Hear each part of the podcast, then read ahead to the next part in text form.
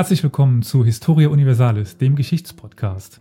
Heute endlich kann man sagen, nach der langen Corona-Zeit, immer noch Corona-Zeit, aber trotzdem haben wir es uns nicht nehmen lassen, eine neue Expertenfolge aufzunehmen. Ich bin nämlich dieses Mal nicht alleine. Ich kann dann doch äh, stolz verkünden, dass ein absoluter Experte und großes Vorbild hier mit uns ist, Herr Professor Peter Thorau. Ich würde sagen, Experte für vieles, aber auch für die Kreuzzüge. Die, die meine Arbeit schon länger verfolgen, werden auch einige Ergebnisse seiner Kurse kennen. Und ja, er lehrt noch an der Universität des Saarlandes und beschäftigt sich gerade, wenn ich recht in, äh, informiert bin, immer oder noch wieder mit einem neuen Buch über die, die Kreuzzüge. Ja, ja. Ja, dann herzlich willkommen auch von meiner Seite hier nochmal. Ja, lieber Elias, ich begrüße Sie und freue mich, dass wir uns unterhalten können. Ja, ich habe ja, wie Sie wissen, ich meine, dieses Beckwissen-Büchlein über die Kreuzzüge verfasste. Das habe ich ja als einen Essay äh, verstanden. Der Verlag wollte damals eine größere Darstellung haben und ich hatte dann gesagt, na ja, man könnte doch eigentlich den Runciman, der in die Jahre gekommen ist, aber den ich heute doch sehr schätze, die drei Bände von Stephen Runciman, äh, doch ja, die, den Anmerkungsapparat überarbeiten und Literatur und so weiter. Und dann meinten die, wer das kann, der kann es auch neu schreiben. Ich soll es neu schreiben. Und ich habe äh, damals aus Zeitgründen gesagt, nee, nee, also wenn, dann schreibe ich so ein Beckwissen-Büchlein. Aber inzwischen äh, habe ich mich doch dann da überzeugen lassen, eine größere Darstellung zu schreiben. Und na gut, habe jetzt auch einige hundert Seiten zu Papier gebracht, aber es wird leider noch etwas dauern, bis es ganz fertig ist, aber das wissen Sie ja selbst. Ähm, Gut Ding will Weile haben. Aber es ist natürlich äh, int interessant, dass man gerade, oder ich lege sehr stark den Wert, ähm, arabische Quellen mit einzubeziehen und ähm, dadurch auch dann ja, es nicht nur als eine Geschichte der Kreuzzüge zu verstehen, sondern vielleicht auch eine Geschichte der Kreuzfahrerherrschaften und des Nahen Ostens zur Zeit der Kreuzzüge eigentlich. Was ist da abgelaufen? Das heißt also, ich werde also relativ starkes Augenmerk richten, auch auf ähm, das Reich der, der Saladins und der Ayubiden zum Beispiel oder der Mameluken, ja, was ist da genau abgelaufen. Außerdem ist auch ähm, mir halt klar geworden im Laufe meiner Arbeit, dass ähm, wir sehr viel ähm, gute historische Arbeiten haben äh, zu den Ursachen und Hintergründen der Kreuzzüge zum ersten Kreuzzug und dann ähm, schwerpunktmäßig dann wieder dritter Kreuzzug und Saladin ähm, und das 13. Jahrhundert eigentlich ähm, weniger intensiv historisch beackert wurde, nicht als die Perioden vorher. Das ähm, hat verschiedene Gründe. Wahrscheinlich, dass man einfach traditionell äh, sich natürlich mit den Ursachen schon beschäftigt hat und äh, dann Saladin diese schillernde Figur ist, die halt Europa ja in den Bann gezogen hat. Ähm, ja, denken Sie an den edlen Heiden eben, ja. Und, äh, und die äh, Protagonisten des 13. Jahrhunderts in Europa einfach im allgemeinen historischen Bewusstsein nie so präsent waren. Und das andere ist dann auch etwas Praktisches, dass aufgrund der Interessenlage für Ursachen und für das 12. Jahrhundert ähm, man schon früher im 19. Jahrhundert begonnen hat, gewisse arabische Chroniken auch zu übersetzen. Und zum 13. Jahrhundert sind sehr, haben wir eine große Anzahl von arabischen Chroniken und Annalen, aber die halt so großen Teil noch nicht übersetzt sind. Ja, es geht jetzt los, dass man also bei Ashgate immer wieder ähm, Sachen übersetzt, aber das ist es sind auch wichtige Übersetzungen vorgelegt worden, aber noch nicht in dem Umfang wie für die früheren Zeiten. Das heißt, wenn man also das äh, intensiv betreiben möchte, äh, ist es fast eine Conditio sine qua non, dass man auch ähm, Arabisch kann und diese arabischen Quellen heranzieht. Nicht? Wenn ich daran denke, dass ich, als ich meine Dissertation geschrieben habe über Sultan Baybars, der von 1260 bis äh, 77 regiert hat, ähm, die Quellen, die waren damals zu 80 Prozent gar nicht ediert. Ja, ich musste da auf Handschrift zurückgreifen. Inzwischen sind viele dieser großartigen Chroniken äh, ediert worden, aber halt noch nicht übersetzt. Ne? Und äh, das ist halt, schauen Sie, wenn man, äh, man denkt, wir haben äh, über Karl den Großen, über sein Leben, die kleine Vita von Einhard, ja, äh, das ist ein Reklamtaschenbuch, ja. Und dann haben wir noch die Reichsannalen, das sind alles so Fitzelchen. Ich meine, umso erstaunlicher ist es, dass dann ein so großartiger Historiker wie Johannes Fried ein 800 Seiten Buch über Karl den Großen schreiben kann. Aber für, für das arabische Mittelalter, ja, haben wir natürlich Herrscherviten, die hunderte von Seiten zählen, ja, ob das nun Saladin ist oder äh, Sultan Baybars oder Sultan Kalawun, hm, einer seiner Nachfolger von, äh, von Baybars, äh, das ist ganz unvergleichlich. Oder wir haben großartige Stadtgeschichten, ja, und äh, da, es war eine blühende Zeit auch für, für Geschichtsschreibung, nicht? Und äh, das Mamelukenreich war, ja, war Kairo eine ja, eine blühende Metropole und wenn man auch sieht, also das gesamte kulturelle Schaffen des Nahen Ostens eben bis ins 14. Jahrhundert hinein oder bis ins 15. Ähm, das ist unvergleichbar. Ja? Das haben wir ja nicht so sehr. Ich erinnere mich gerade an eine Ausgabe von äh, Ibn Khaldun, wo dann wirklich 12, 15 Bände da stehen. Ja, ja, ja, ja also das ist, sehen Sie mal. Ich krieg Tee nach Schub gerade. Das, ja, dann sieht man, die, die, Ibn al-Asir, ne, der große Historiker aus dem, der im 13. Jahrhundert gelebt hat, aber der fängt ja an, also im Grunde genommen kurz vor Mohammed und geht bis in sein, bis ins 14. Jahrhundert hinein oder ins 13. Ähm, das sind zwölf Bände, ja. Mhm. Und dann hat man da dann wie halt viel, immer die Zeit. Sind davon übersetzt? Bitte? Sind nicht alle übersetzt? Nein, es ist von äh, Richards ist übersetzt worden, ähm, also partiell äh, die Zeit Saladins. Genau, ja, ich hatte nämlich da hat man, Hand, ja. der hat das übersetzt, aber es kommen, ja, der hat sich ja aber auch für äh, Transoxanien interessiert und, und, und solche Dinge. Ja, und ich äh, fluche drüber, dass das nicht übersetzt ist. Ja, und, und ja, über die Seldschuken und Indien, was auch immer. Und diese Sachen hat halt Richards nicht übersetzt, aber äh, so wie Sie haben gerade Ibn Khaldun genannt, dieser großartige Geschichtsphilosoph mit seiner Mukaddima, ja, Ibn al-Asir war, äh, hatte auch einen weiten Horizont gehabt, nicht? Wenn der dann sagt, also in seiner Chronik, na, die Kreuzfahrer greifen jetzt Jerusalem an, erobern Jerusalem. Gleichzeitig sind sie aber auch in Spanien auf dem Vormarsch, die Christen. Ja, ähm, das eben das so als ja wie eine Globalgeschichte das zu sehen, ja. Das fand ich jetzt auch ganz interessant. Ich beschäftige mich ja oder habe mich gerade mit der Pest beschäftigt. Ja. Und wenn äh, ist Ibn Khatima, glaube ich, in äh, aus äh, äh, Iberischen Halbinsel dann wirklich darüber schreibt, äh, was gerade in China passiert ist. Ja. Also die müssen schon ziemlich gut informiert gewesen sein, weil das halt sehr, sehr genau, das sehr passend die Beschreibung eben ist. Ja gut, wir dürfen ja nicht vergessen, ich meine, das war ja also wir haben ja eine große islamische Ökumene, ja, äh, die war zwar politisch zersplittert, diese islamische Welt, aber sie war natürlich eines Glaubens, wenn man jetzt mal von kleinen Abspaltungen oder so absieht, aber es war ein Glaube, ein Wirtschaft, mehr oder weniger auch ein Wirtschaftsraum und ein kultureller Raum. Und da war natürlich der Austausch da. Es war ja keine große Schwierigkeit für einen Kaufmann äh, aus Indien über Afghanistan nach Persien zu reisen, ins Zweistromland, äh, seine Ware ähm, in Bagdad feilzubieten. Sie wissen selbst, wir hatten die Seidenstraße. Er hatte Kontakte über die Seidenstraße dann zum Schwarzen Meer, Konstantinopel, Genua. Äh, wir hatten Handelsniederlassungen in Venedig gehabt. Äh, von Muslimen.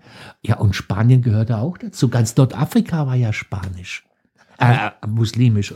Ich glaube, man sagt immer das Latein des Mittelalters, aber ich kann mir auch vorstellen, dass das Arabisch einfach als verbindende Sprache da sehr viel ermöglicht hat, dass der ja, selbstverständlich. Indem halt wir, wenn wir sagen, wir haben eine diese islamische Ökumene, dann heißt es ja, ich meine, die Sprache des Islam ist der Koran oder die Grundlage des Islam ist der Koran und der ist arabisch. Das heißt, alle müssen Arabisch gelernt haben oder ganzen gebildeten Leute konnten Arabisch.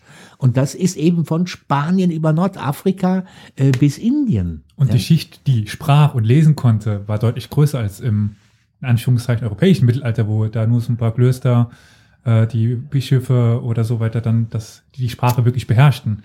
Ich glaube, die schreibende Schicht war ja in, im arabischen Kulturkreis deutlich größer. Ja, also es gab wohl mehr Alphabeten als äh, in Europa, wobei auch da die Vorstellung, glaube ja. ich, falsch ist, dass es äh, nur die Gebildeten konnten. Aber nun war Latein natürlich schon eine die Sprache der der Oberschicht oder der Gebildeten. Also nicht jeder Ritter konnte gut Latein, aber jeder halbwegs gebildete Kaufmann oder äh, diese Leute in der arabischen konnten Arabisch, ja oder man war zweisprachig. Nicht? Ich meine, es gibt ja Berichte auch, dass im Heerlager von Saladin äh, so, so eine babylonische Sprachverwirrung gegeben hat. Da waren Kurden dabei, die dann kurdische Dialekte sprachen. Äh, es waren Türken da, die Turksprachen hatten. Und es war natürlich auch das Arabische immer präsent. Ja, also und äh, so ein Mensch wie Saladin, der war dann auch mehrsprachig. Ja? Und wie viele konnten von denen auch Griechisch? Und wir haben ja dann auch noch die in, in der Levante dann äh, die autochthonen Christen, die dort gelebt haben, also syrische Christen, die ja häufig dann als Dolmetscher fungiert haben zwischen Kreuzfahrern oder Franken und, und Muslimen. Es, es sind ja ganz wenige Franken, von denen wir wissen, die Arabisch konnten. Es gab einige, ja. Also wenn irgendwie also ein, ein Kreuzfahrer Baron man fünf Jahre in arabischer Gefangenschaft saß, dann hat er gute Chance ja. gehabt, es auch zu lernen. Aber es gab einige, aber verhältnismäßig wenig. Ja, gut. Wenn, es konnten jetzt auch dann die äh, muslimischen Fürsten konnten auch kein Latein oder halt Französisch, ne? Aber ähm, jedenfalls äh, diese Kontakte waren durchaus äh, vorhanden. Ne? Da sind wir aber ein bisschen äh, abseits unserer Spur geraten, wenn man das so sagen kann. Ich würde sagen, wir gehen mal noch mal ein bisschen zurück zum Anfang. Wie ist es denn überhaupt zu den Kreuzzügen gekommen? Das wird ja immer so leicht dargestellt, äh, nach dem Motto, die Muslime, die Muslime haben in Jerusalem die Pilger umgebracht. Dann hat sich der Papst gedacht, wir müssen da jetzt mal hin und äh, das Heilige Land für uns zurückzuerobern. So einfach war es doch nicht, oder? Ähm, nein, also es sind ähm, ja, das sind, es ist multikausal zu sehen. Ja, das ist eine eine gewisse Situation, in der sich das Papsttum befand. Ja, wir hatten ein, ein, ein Schisma gehabt, wir hatten einen den Papst Urban II., dann hatten wir den den anderen Papst, der vom Kaiser protegiert wurde. Ähm, Urban II. Äh, brauchte auch irgendwo auch Erfolg und just äh, die Groß, politische Großwetterlage war auch so, äh, dass äh, das byzantinische Kaisertum äh, gerade unter den Angriffen der Seldschuken zu leiden hatte. Ja, kurz vorher, 20 Jahre vorher ungefähr, war ja die Schlacht von Manzikert, wo also die Kadertruppen der Byzantiner vernichtet wurden. Es sind äh, Ostprovinzen weggebrochen, äh, die mal zum Byzantinischen Reich gehört haben. Äh, das hatte wirtschaftliche äh, Folgen gehabt, aber natürlich auch ein, ein Mangel an Rekrutierungsmöglichkeiten von Soldaten. Gut, die Byzantiner hatten schon traditionell immer Soldtruppen gehabt und man hat die sogenannte Varega-Garde gehabt, also ähm, ja. Wir hatten schon hier im Podcast darüber gesprochen, über und, die äh, Gründung der Rus und dann und genau, also und ja, und jetzt wendet sich also der byzantinische Kaiser ja eigentlich ans Abendland an den Papst, als weil er sich sagt, das ist ein guter Mediator, ja, der hat diese kirchliche Organisation, der das kann der jetzt auch verbreiten, mit der Bitte, er möge ihm doch ein paar hundert äh, Ritter schicken. Ja, und der Papst nimmt das auf. Gleichzeitig steht natürlich auch dahinter diese Idee, jetzt kommt er mit dem byzantinischen Basileus ins Gespräch und man möchte ja wieder die Kirchenunion haben. Ja, also diese Trennung zwischen Ost- und Westkirche, die war dem äh, Papst ja auch nicht angenehm. Und ähm, dann hat man das auch als Chance betrachtet. Und dann geht ähm, der Papst eben ja nach Clermont, um dort diesen sogenannten Kreuzzugsaufruf zu machen, wobei natürlich das eigentlich schon ein falsches Wort ist, denn wir haben ja noch gar keinen Kreuzzug, ja. Es ist auch fraglich, ob man überhaupt beim ersten Kreuzzug von einem Kreuzzug sprechen kann, nicht? Denn, also die lateinische Sprache hat ein Wort dafür erst sehr, sehr spät gefunden, im Französischen dann schon im 13. Jahrhundert, aber ähm, der Papst geht her, ruft dann auf, man möge doch also der orientalischen Christenheit, äh, die orientalische Christenheit vor den bösen Feinden äh, befreien und die Byzantiner im Kampf gegen die bösen Türken zu unterstützen. Dabei hat der Papst, damit des Publikums wirksam ist, halt auch die äh, Drangsale oder die Gräuel, die angeblich die Muslime an Christen im Orient verübt haben, ähm, ja, aufgebauscht. Die waren nie so schrecklich, ja. Äh, es gab ab und zu mal, dass bei einem Pilgerzug mal massakriert wurde, aber im Großen und Ganzen wissen Sie ja selbst, äh, die, die Christen und Juden waren Schutzbefohlene, die waren Angehörige einer Buchreligion. Mhm. Und wenn die ihre Kopfsteuer bezahlt haben, hat man die zufrieden gelassen, ja. Also Saladin hatte jüdische Leibärzte gehabt oder sowas und also das war überhaupt eigentlich kein Problem. Es hatte sich und, doch aber trotzdem, wenn ich das mal so reingrätschen darf, davor etwas geändert mit den Seldschuken. Also, das war ja schon eine besondere Voraussetzung. Äh, die Seldschuken wurden zum Gegner der Byzantiner, aber das war ein politischer Kampf und äh, das, das ging ja eigentlich jetzt nicht gegen die Christen. Ja? Also man hat dann Teil, also eine Kluft, die Kluft zwischen Muslimen und Christen ist wahrscheinlich durch die Kreuzzüge größer geworden, als sie vorher je war. Das auf jeden Fall, ja. Das also würden Sie mir ja auch zustimmen.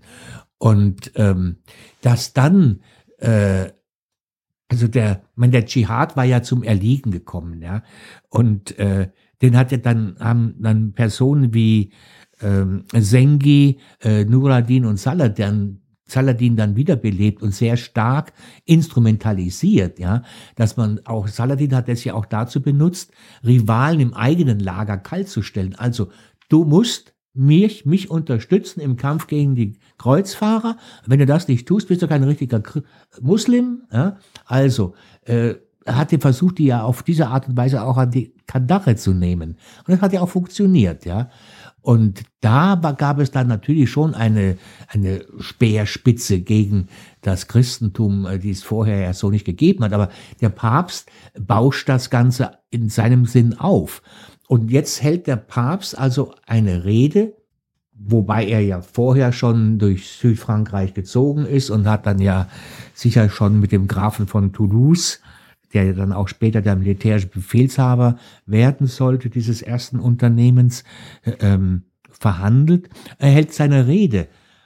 Und dann wird es ja dann gesagt, also dieser berühmte Ruf, äh, Deus lauvult, Gott will es, und dass sich dann daraus ein, ein Massenphänomen entwickelt hat, das konnte der Papst nicht voraussehen, ja.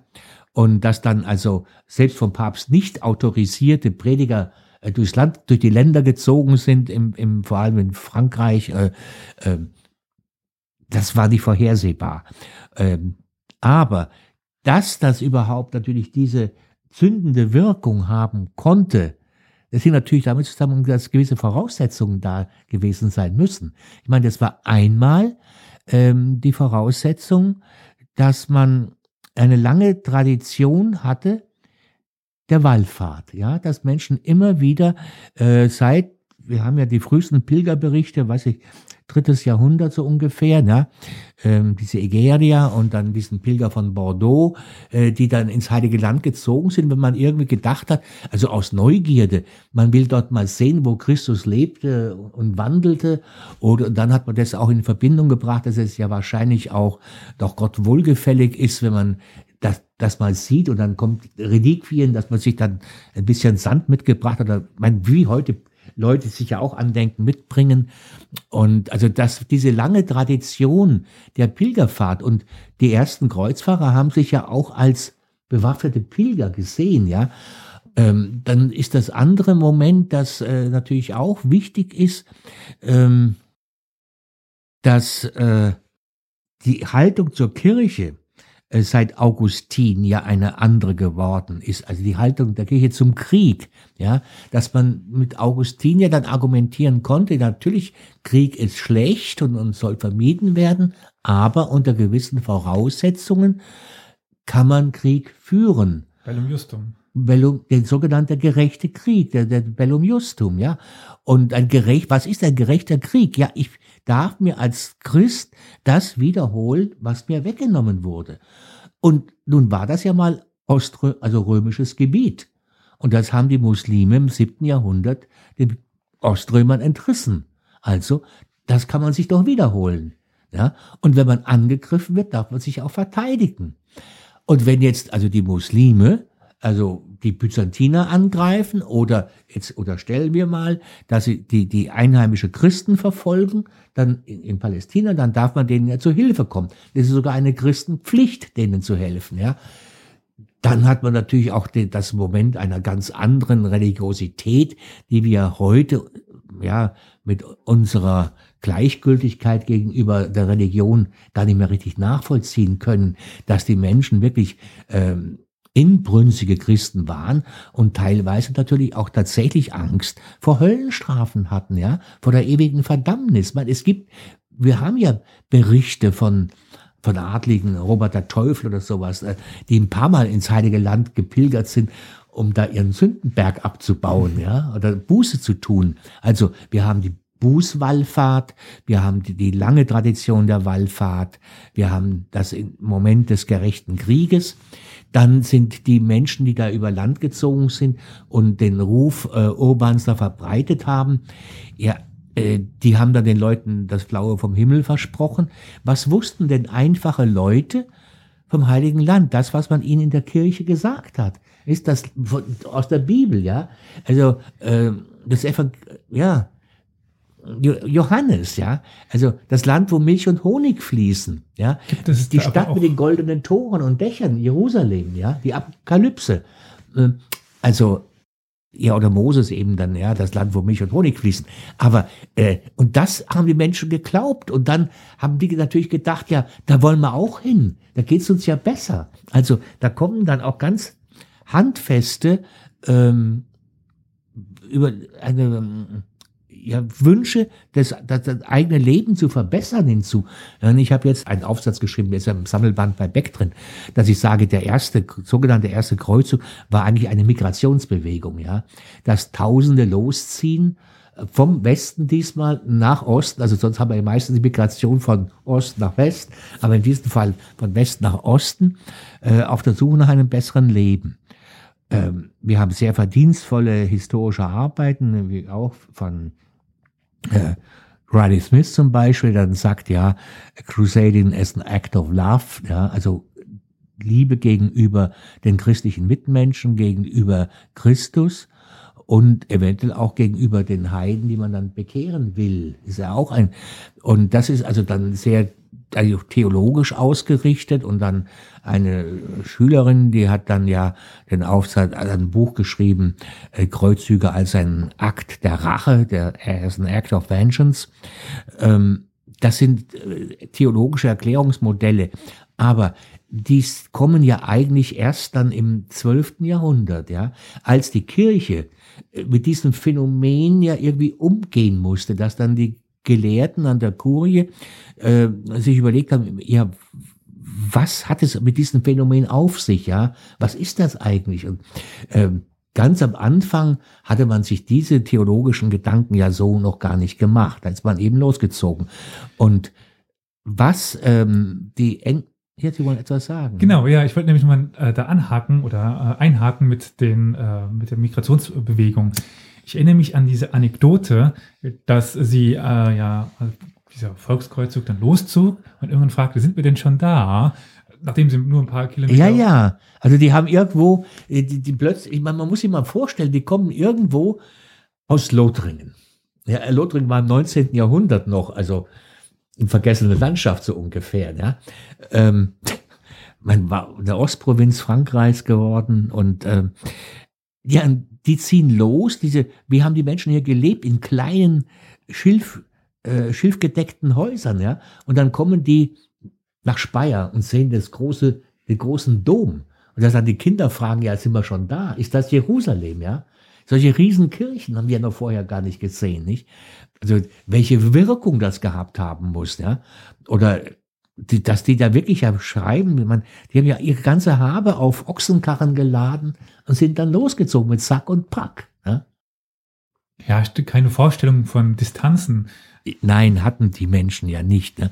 Und äh, aber was man halt in der Forschung vergessen hat, also der von mir hochgeschätzte Hans Eberhard Meyer, der Doyen der deutschen Kreuzzugsforschung eigentlich, der ja auch sagt, ja, es ist, und diese Ansicht teile ich äh, vollkommen, es ist bei dieser ganzen theologischen Aufarbeitung und Ursachensuche äh, nach Erklärungsmodellen etwas verloren gegangen. Auch, ähm, naja, der, also ein sehr elementarer, ähm, ja, wirtschaftliche Überlegung, handfeste politische Überlegung, ne, dass also ähm, Normannenfürsten dann losziehen, schon einfach mit der Absicht, da unten zu bleiben und sich irgendwo eine Herrschaft zu erobern. Wieso nehmen manche Fürsten also äh, ihre Frauen mit, ja? und ihre Falken und so weiter, die, die hatten vielleicht gar nicht die Absicht zurückzukommen. Ja. Bei Gottfried von Bouillon, der hat es ja erst einmal so, ja, seinen König gefragt, ob er gehen darf und dann durfte er gehen.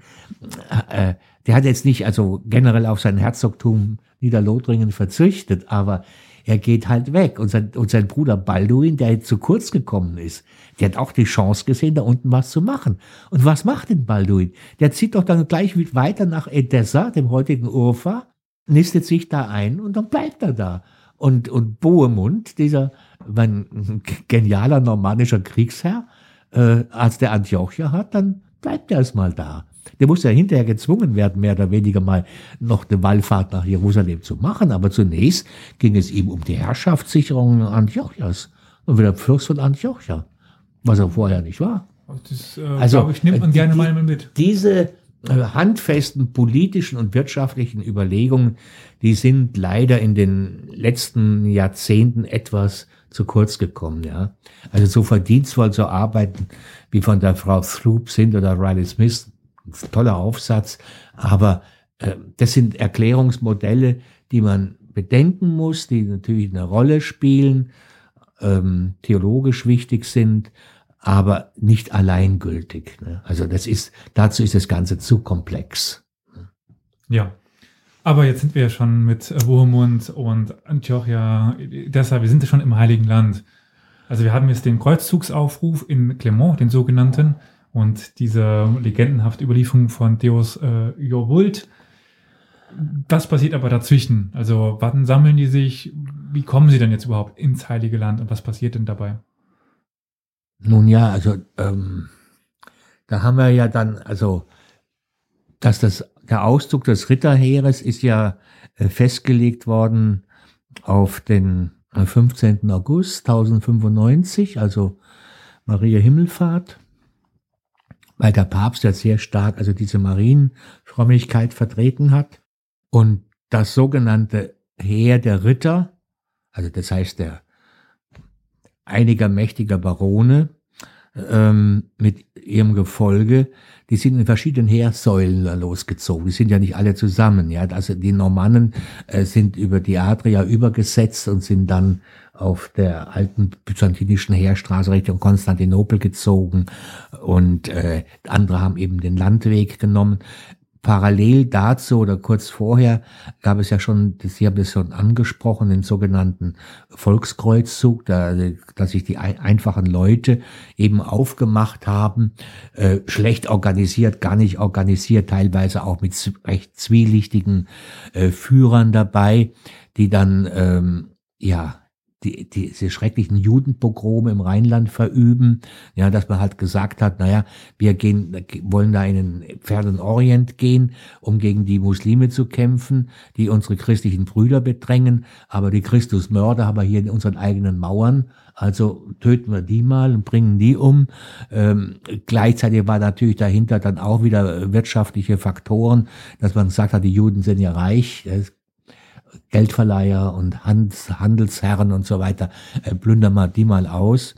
Und ähm, kam es und dann sind die weitergezogen und das ist eine Blutspur.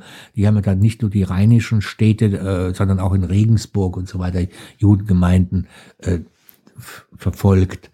Und dann sieht man durch Ungarn und äh, dieses Heer hat ja keine war ja logistisch nicht vorbereitet. Die haben ja von der Hand im Mund gelebt, von Plünderungen. Ne? Und dann gibt es immer mehr Plünderungen in Ungarn und dann setzt der byzantinische Kaiser da ja Militär ein und ähm, die hauen die ja dann teilweise zusammen. Es kommen aber gleichwohl noch, also zigtausende nach Konstantinopel und der Kaiser er setzt die dann über, über den Bosporus und, ähm, und sagt, sie sollen dann da da warten, aber die haben da ein Lager bezogen bei äh, Civeto und äh, machen wiederum Plünderungen. Und dann fallen die Seldschuken über sie her und massakrieren sie und ähm, werden weitgehend aufgerieben. Das ist dann, sagen wir mal, der unrühmliche Ausgang dieses sogenannten Volkskreuzzugs und, und gleichzeitig haben wir ja dann das, also dann diese einzelnen Heersäulen ähm, in, in Konstantinopel eintreffen, dort relativ freundlich vom Kaiser empfangen werden, der ja dann auch versucht, dass es da bloß keine Übergriffe gibt, die dann also äh, zu versorgen und, und, und auch mit Ehren zu überhäufen und so weiter. Äh, er verlangt dann allerdings wohl eine Art von Versprechen oder eine Art von Eid, dass die Gebiete, die sie erobern, äh, dann wieder an Byzanz fallen sollen, weil es ist ja mal ein byzantinisches Reichsgebiet und die und da ist es halt interessant, dass der Graf Raimund von Toulouse sich ziert und den gar nicht ablegen will.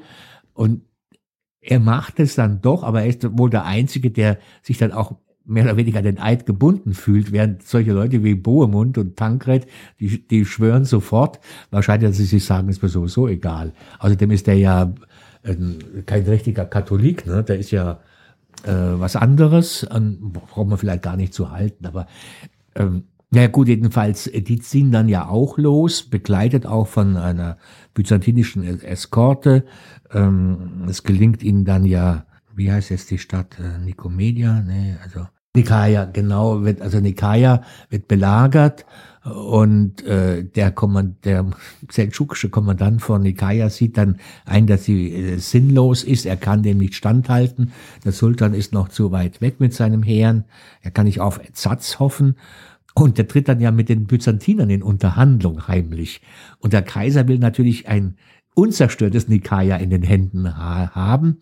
Naja, und dann die Kreuzfahrer sehen eines Morgens dann die byzantinische Flagge auf den Türmen und fühlen sich halt dann total hintergangen. Ja. Und da sind dann auch schon diese Animositäten wieder dann zwischen Byzantinern und Franken dann äh, zu sehen, die sich ja die ganze Zeit äh, fortpflanzen. Und ähm, ja gut, aber noch hält irgendwo dieses ähm, ja, mehr oder weniger lockere Bündnis zwischen Byzantinern und, und Franken, die dann weiter durch Anatolien ziehen. Und dieser Marsch durch Anatolien äh, das ist alles andere als ein Spaziergang. Ne? Sie werden also ständig angegriffen. Es kommt zu ein paar größeren Schlachten, die die Kreuzfahrer äh, für sich entscheiden. Aber ähm, es gibt dann Berichte eben, dass die unter extremen Wassermangeln leiden, äh, dass Frauen wirklich am Wegrand äh, Kinder gebaren und, und dass man den Urin von Pferden trinkt oder so und, und das, ja, dann, oder dann werden die Pferde auch noch geschlachtet, dann aber auch zum Essen gebraucht und ganz abenteuerlich wird's dann, als man dann im Winter über den Taurus gehen muss, ja, und im Schnee und die Soldaten oder die Ritter werfen ihre Schilder weg und ihre äh, Rüstungen, alles was schwer ist, damit man überhaupt diesen beschwerlichen Weg machen kann und das Heer äh, wird dann von Armeniern dann noch aufgenommen und aber es kommt schon ganz stark dezimiert ähm, vor Antiochia an. Dann ist Antiochia, war eine seit der Antike eine sehr stark befestigte Stadt und blühende Stadt. Ähm, die Kreuzfahrer sind da und belagern Antiochia. Äh, und, ja, es ist, bricht Not aus und äh, sie müssen dann gehen, dann gibt es natürlich so Fourage-Trupps, die dann in die äh, Nachbarschaft ausschwärmen. Und da gibt es ja auch einen Bericht, dass also in Ma'arat an-Numanis angeblich also auch so, ähm, also nicht nur so Massaker gekommen ist, sondern auch so Kannibalismus. Ähm, wahrscheinlich hat es das im Laufe der Geschichte immer wieder gegeben in gewissen Notsituationen. Und ähm, Bohemund gelingt es dann aber jedenfalls durch Verrat einen Mann zu bestechen, einen äh, Muslim, äh, der die dann nachts also äh, auf einen Turm lässt, also Voraustrupp aus dem Heer Bohemunds. Und die können dann die Stadttore öffnen und die Kreuzfahrer erobern dann Antiochia, man richten da ein Blutbad an und nisten sich in Antiochia ein. Und dann kommt aber ins seldschukisches Heer also ein türkisches Heer und belagert nun wiederum die Christen oder die Franken in Antiochia und ähm, die werden halt, ähm, ja, die Not wird immer größer, man hat nichts mehr zum Essen und äh, dann gibt es dann auch die, dass man dann ja, Peter der Eremit dann sagt, ja, ich habe, weiß, ist im Traum erschienen, wo die heilige Lanze ist und man findet dann die heilige Lanze, wobei auch da die Kreuzzugsführer. Manche haben es nicht geglaubt und manche haben es geglaubt. Also und äh, aber jedenfalls äh, das Auffinden der sogenannten Heiligen Lanze beflügelt die halt wieder äh, moralisch ja, und weckt den Kampfgeist. Und jetzt machen die tatsächlich etwas, was also ja, schon großartig ist. Das Heer der äh, Muslime zählt äh, zigtausende, ja, und die machen einen Ausfall mit ihren wenigen Pferden und Rittern, die sie noch haben. Und die anderen sind vollkommen überrascht und fliehen. Und denen fällt also das wohlgefüllte Lager äh, in die Hände und, und sprengen den Belagerungsring. Ja, und dann, äh, ja, dann ruht man sich erstmal aus und dann macht dann die einfachen Leute da, die machen dann Druck, dass man doch weiterzieht Richtung Jerusalem. Aber ja. bevor Sie weiterziehen, vielleicht mal ganz kurz verorten, wo wir aktuell gerade sind. Also wir waren ja Konstantinopel, dann die Ikaia, also ja heutiges Südwest. Ja. Südwesttürkei, Taurusgebirge ist dann ähm, im Osten, ja. Ja, also östlich und dann sind wir schon übers Taurusgebirge, sie gehen jetzt quasi auf Syrien zu. Ja. Genau, wollte ich. Naja, gut, und, und da hat sich dann aber schon ja Balduin abgesplittert, also der Bruder ähm, von Gottfried von Bouillon, der ja dann nach Urfa zieht. Ne? Und in Urfa, der armenische Stadtherr Toros, äh, der ist bei der Bevölkerung nicht sehr beliebt. Ne? Und aber der äh, Balduin lässt sich dann adoptieren und als es dann zu einer Revolte kommt der Bevölkerung gegen Toros, wird dann Toros umgebracht. Aber der gute Balduin rührt also keinen Finger, um seinen Stiefvater oder was da zu retten. Und man muss ja mal vorstellen, dass der das mit ungefähr 70 Rittern geschafft hat. Ne? Also diese Ritter äh, waren dann schon also Kampfmaschinen. Ne? Und äh, ja, voll ausgerüsteter Ritter, der ist dann doch schwer. Naja, also ich meine auch dann diese Kämpfe, die dann später dann ähm, ja Gottfried von Bouillon oder dann auch dann Balduin dann gegen die Fatimiden durchgeführt haben. Das waren ein paar Dutzend, ein paar hundert Ritter gegen eine fatimidische Armee von zigtausend Mann. Und die haben ein paar Mal die Schlachten gewonnen. Ja, das ist also wahrscheinlich vergleichbar eben dann, wenn sie heute irgendwie oder im Zweiten Weltkrieg Panzer eingesetzt haben, ne? gegen Infanterie oder so. Mhm. Also. Nun ja, also die, man marschiert weiter von Antiochia aus dann Richtung Jerusalem. Und da kommt den Kreuzfahrern natürlich zugute, dass die islamische Welt eigentlich diese Bedrohung nicht so richtig wahrgenommen hat, wer da kommt. Die haben teilweise gedacht, ja, das sind irgendwelche byzantinische Hilfstruppen. Mit den Byzantinern hatte man ja schon seit Jahrhunderten immer wieder mal Krieg gehabt und äh, Und die islamische Welt war auch ja nicht geeint. Ne? Das waren ja alles einzelne Fürstentümer und die, die mächtigsten, die Großseldschuken, äh, da, da waren, die haben auch innere Probleme gehabt und vor allem haben die auch diese Küstenregion nicht so auf dem Plan gehabt. Ja, da waren die, das, die Interessen mehr auf Iran und Zweistromland und Khorasan gerichtet und viel weniger an die Küste. Verständlicherweise, weil das waren die kulturellen Zentren. Also ja, ja, Bagdad, eben, ne? Teheran, äh, Balch oder äh, Samarkand, äh, Bukhara, Piva. Ja, und, und, eben, und Bagdad auch. Ne? Also, aber hm, ich weiß nicht, ob es schon Isfahan gab, könnte es sein. Ich bin jetzt überfragt. Also, aber jedenfalls in Persien natürlich auch einige blühende Städte. Und ähm, da lag auch mehr der politische Schwerpunkt. Und mein Palästina war ja dann mehr zwischen äh, Seldschuken und Fatimiden so ein Zankapfel, ja. Äh, wem gehört das jetzt und wem gehört dann zum Beispiel auch Jerusalem? Wobei ja auch für die islamische Welt Jerusalem nicht die Rolle damals gespielt hat, bis sie dann zur Zeit Saladins dann in den Blickpunkt wieder rückt. Ne? Ähm, meine, der Gouverneur, der fatimidische Gouverneur, der saß ja nicht in Jerusalem, der saß irgendwo an der Küste. Ne? In Gaza oder sonst wo, äh, wo es angenehmer war als in dem heißen Loch da oben. Mein Jerusalem hat ein ziemlich unangenehmes Klima äh, und ähm, kann, kann im Sommer brütend heiß sein. Und dann, gut, die Kreuzfahrer ziehen dann also weiter und dann kommen, stehen sie vor Jerusalem und gut, Jerusalem ist dann halt auch befestigt und haben so Schwierigkeiten, also ja, an die Stadt ranzukommen. Dann wird ihnen geholfen, dass dann also, ja, Genuesen waren es, glaube ich, dann ja mit ihren Schiffen an der Küste lagen, dass man dann da Schiff, also Bau, also Holz hatte für Belagerungstürme und die man gebaut hat.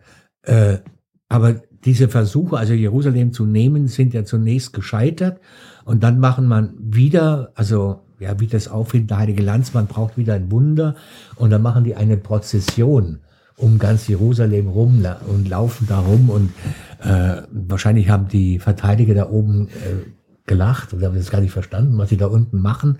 Jedenfalls hat man dann ja am äh, 15. Juli 1099 dann einen großen Sturm gemacht und der war ja auch erfolgreich und äh, naja, gut, und dann haben halt die Kreuzfahrer da ein großes Blutbad angerichtet. Ähm,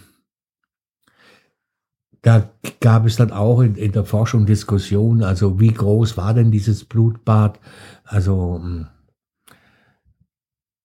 es gibt ein, es gab dann Meinungen, also auch zum Beispiel, dass man gesagt hat, na ja, äh, die christlichen Autoren haben dann da Bilder aus der Bibel übernommen ähm, von, von solchen Massakern.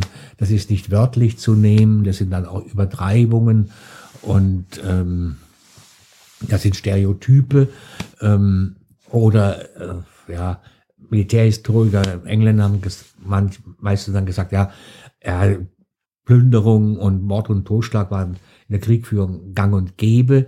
Also ganz so einfach kann man es sich, glaube ich, nicht machen, denn äh, die Berichte sind schon ziemlich übereinstimmend, äh, dass da ein großes Blutbad angerichtet wurde und auch auf die arabische Welt oder islamische Welt hat es also einen nachhaltigen Eindruck doch gemacht. Und wenn man dann liest, dass die also dann noch Tage später dann die Leichenberge beseitigen mussten, äh, werden sie wohl viele getötet haben. Äh. Und aber immerhin, Jerusalem war zunächst mal in der Hand äh, der, der Christen und gut, Gottfried von Bouillon lebt ja nicht mehr sehr lange und dann kommt dann aus äh, Edessa herangezogen dann Balduin, der sich dann also auch als zum ersten König von Jerusalem äh, krönen lässt. Ja. Äh, das hat ja ähm, Gottfried von Bouillon abgelehnt.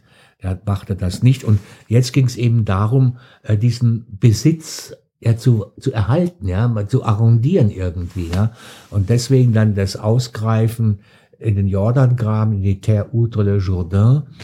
Und äh, ja, dann fadimitische Angriffe abzuwehren, äh, um den Besitzstand zu halten und halt das ähm, ja einige Küstenstädte zu erobern, denn man war ja ganz stark abhängig eben vom, Kon vom Kontakt mit dem Abendland. Ja. Also man, und dazu brauchte man Küste, Häfen für die Schifffahrt und äh, Unterstützung aus dem Abendland. Also dass man dann eben gewisse äh, Städte dann an der Küste erobert hat und äh, da haben halt dann äh, Schützenhilfe geleistet, italienische Seestädte. Und das ist dann im Grunde genommen die Geburtsstunde, dass halt äh, die Herrscher Jerusalems den ein Privileg gegeben haben, ein Handelsprivilegien, wenn ihr uns unterstützt von, von See aus, äh, eine Stadt zu erobern, dann bekommt ihr äh, ein paar Straßen oder Marktrechte oder Steuererleichterung und so weiter. Und das war im Grunde genommen so der Keim äh, für die, die spätere Aushöhlung eigentlich des ähm, Königreichs von Jerusalem auch ähm, durch diese Handelsprivilegien der italienischen Seestädte äh, letztendlich Fremdkörper werden, die eine innere Autonomie hatten ähm, und äh, sich halt vom König da haben wenig sagen lassen, ja, bis hin im 13. Jahrhundert, wo dann unten ähm, überhaupt nichts mehr, keine Einheitlichkeit mehr herrscht auf Seiten der Franken. Ne? Ja, auf diese Seestädte, auf die italienischen Seestädte sind wir schon in einer Folge eingegangen, im Namen Gottes und des Geschäfts. Mhm. Und äh, auch da haben wir schon darüber berichtet, wie sie eben dann aufste äh, aufsteigen. Es bedingt sich ja gegenseitig. Die ja, italienischen Seestädte ja. können ja gerade erst ja. dann wirklich zu Reichtum erlangen, wenn sie den Zugang zu den neuen Märkten gewinnen. Ja, ja. Ich meine, ja, ich habe jetzt gerade gesagt, ja, also man erobert da diese, den Jordangraben, man baut da diese Burgen von Schaubach und Carac von Montreal. Ähm, Outre le Jourdain ist jetzt ein altfranzösisches Wort, ja. Ähm, die Kreuzungschroniken, die frühen Kreuzungschroniken des ähm, 12. Jahrhunderts äh, sind ja alle Latein. Und das kippt dann ja immer mehr dann äh, im 13. Jahrhundert ins Altfranzösische, ja, altfranzösisches Idiom. Und die Kreuzfahrer, es kamen ja sehr viele aus dem heutigen Frankreich, äh, das war vor allem ein französisches Idiom, ja. Äh, die Lingua Franca war nicht Latein bei den einfachen Leuten, sondern äh, ein altfranzösischer Dialekt, ja. Und das äh, musste, muss man sich auch vor Augen halten, dass da natürlich, mein Urkunden, Dokumente, die waren natürlich Latein, aber äh, das, die Alltagssprache war sicherlich also altfranzösisch und dann halt sind auch dementsprechend dann äh, Chroniken dann in Altfranzösisch verfasst worden. Ne? Genau, da durfte ich mich auch schon ein bisschen äh, durcharbeiten, durch die Fortsetzung von Wilhelm von, von Tyrus zum, zum Beispiel, mhm. die ja dann in einem sehr ja. einfachen Altfranzösisch noch geschrieben wird. Ja, aber das Altfranzösisch ist trotzdem eine kriminelle Sprache. ja, äh, das mag ich für manchen nicht von der Hand weisen. Das, äh, ja, ja gut, ich meine, wissen Sie, in Latein haben sie halt einfach klare Regeln, ne? Und im Altfranzösischen haben sie sehr starke Dialekte. Also mhm. Äh, ob der, der Schreiber aus der Normandie kommt oder ob der aus dem Languedoc kommt, äh, das sind andere Sprachen. Ne? Ja. Also sehr große Unterschiede. Genau, das äh, da hatte ich den, den Vorteil, dass die äh, Sprache dessen, also von dem Vorsetzer von mhm. Wilhelm von, von Tyrus noch relativ nah an dem ja, ja. Französisch dran ist, was wir, wir heute kennen. Aber wir sind jetzt an der Situation, die Kreuzfahrer haben Jerusalem erobert, haben die Seestädte, die äh, Küstenstädte erobert, Askalon, Akkon. Ja. Ähm, und es gibt es die Kreuzfahrerherrschaften. Es gibt den König von, von Jerusalem. Aber ich, es kennen nun mal viele irgendwie, äh, es gibt ja nicht nur den ersten Kreuzzug, der je nachdem vielleicht gar kein Kreuzzug war, sondern man irgendwie eine andere Bezeichnung dafür finden könnte, sollte. Aber es gibt ja dann noch so weitere. Also im Rahmen des Podcasts ja schon mal über den vierten und fünften Kreuzzug sich unterhalten. Naja, gut, ich meine, es gibt ja den sogenannten zweiten Kreuzzug und dann gibt es eben äh, ja, den dritten Kreuzzug. Äh, der, und ähm, naja, ich habe ja vorhin schon mal kurz erwähnt, diese Person des äh, Sengi, äh, der halt am Weihnachtsabend 1000, äh, 1146 ja, oder was 44, ja, weiß jetzt nicht genau, also. Die zwei Jahre. Ja, gut, aber ähm, der ja Edessa erobert. Und die, der erste, die erste Kreuzfahrerherrschaft, die gegründet worden war, fällt auch als erste wieder weg. Und äh, das äh, führt dann dazu, dass man eben im Abendland wieder zum Kreuzzug aufruft. Und ähm, es kommt zum zweiten Kreuzzug, äh, der dann, also auch im Gegensatz zum äh, ersten Kreuzzug war jetzt bei diesem Kreuzzug eben dann äh, zwei Könige beteiligt, nämlich äh, König Konrad III. von Deutschland, das Röm, der römisch-deutsche König und äh, Ludwig VII. von Frankreich. Und äh, dieser zweite Kreuzzug, ja, der, das war im Grunde genommen auch ein, ein Schuss in den Ofen, hm, war äh, die Franken, Jerusalem hatte ein Bündnis mit Damaskus geschlossen. Und die Kreuzfahrer wollten also partout äh, Damaskus angreifen. Und äh, da ist, haben die Einheimischen haben eigentlich abgeraten davon. Man soll dieses Bündnis äh, nicht antasten. Ne? Und jetzt greifen die halt Damaskus an und in dieser Situation äh, ruft, äh, ruft man in Damaskus den Sengi zur Hilfe und treibt dann den Teufel mit dem Belzebub aus, nicht? Dass dann nämlich ähm, Nuradin dann sagt, so, äh, also Sengi ist ja schon ermordet, aber sein Sohn Nuradin setzt sich dann in den Besitz von Damaskus und das ist für die Kreuzfahrer natürlich von übel. Äh, und ähm, ja, dieser Kreuzzug letztendlich scheitert er völlig. Und ähm, ja, äh, hübsche Anekdote ist natürlich, dass ja auf diesem Kreuzzug die Eleonore von Aquitanien dabei war, die Frau Ludwigs VII., äh, von der er sich dann hat scheiden lassen, weil die ja, Ehe. Darüber sprechen wir oder haben wir in der, Folge, in der 100. Folge kurz ge gesprochen, um äh, die Ursache oder eine der Ursachen für die englisch von französische, sagen wir mal, Feindschaft. Ja, gut, die, ja, die sehr lange hält, bis heute teilweise. Ja. Äh, gut. Und äh, naja, jedenfalls, äh, dieser Kreuzzug äh, ist eigentlich ein Schuss in den Ofen. Äh, dann beruhigt sich die Lage ja wieder. Ähm, Nuradin erobert halt dann weite Teile der, also schalt, schaltet muslimische Rivalen aus.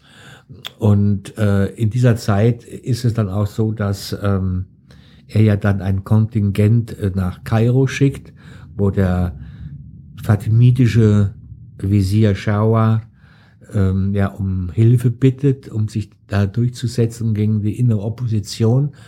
Und äh, letztendlich geschieht es ja dann so, dass dann ja äh, äh, der Schirkuch, der den Auftrag hatte, das zu tun, ein kurdischer Offizier, äh, dass der dann stirbt und Saladin äh, dann eben an seine Rolle tritt.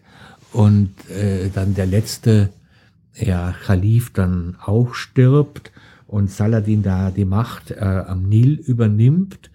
Und ähm, Nuradin ist davon nicht begeistert und äh, äh, Saladin weicht aus und letztendlich ist es fast so, dass ein militärischer Konflikt fast nicht mehr zu vermeiden wäre zwischen Saladin, dem Herrn am Nil, und seinem Herrn und Meister äh, Nuradin in äh, Damaskus.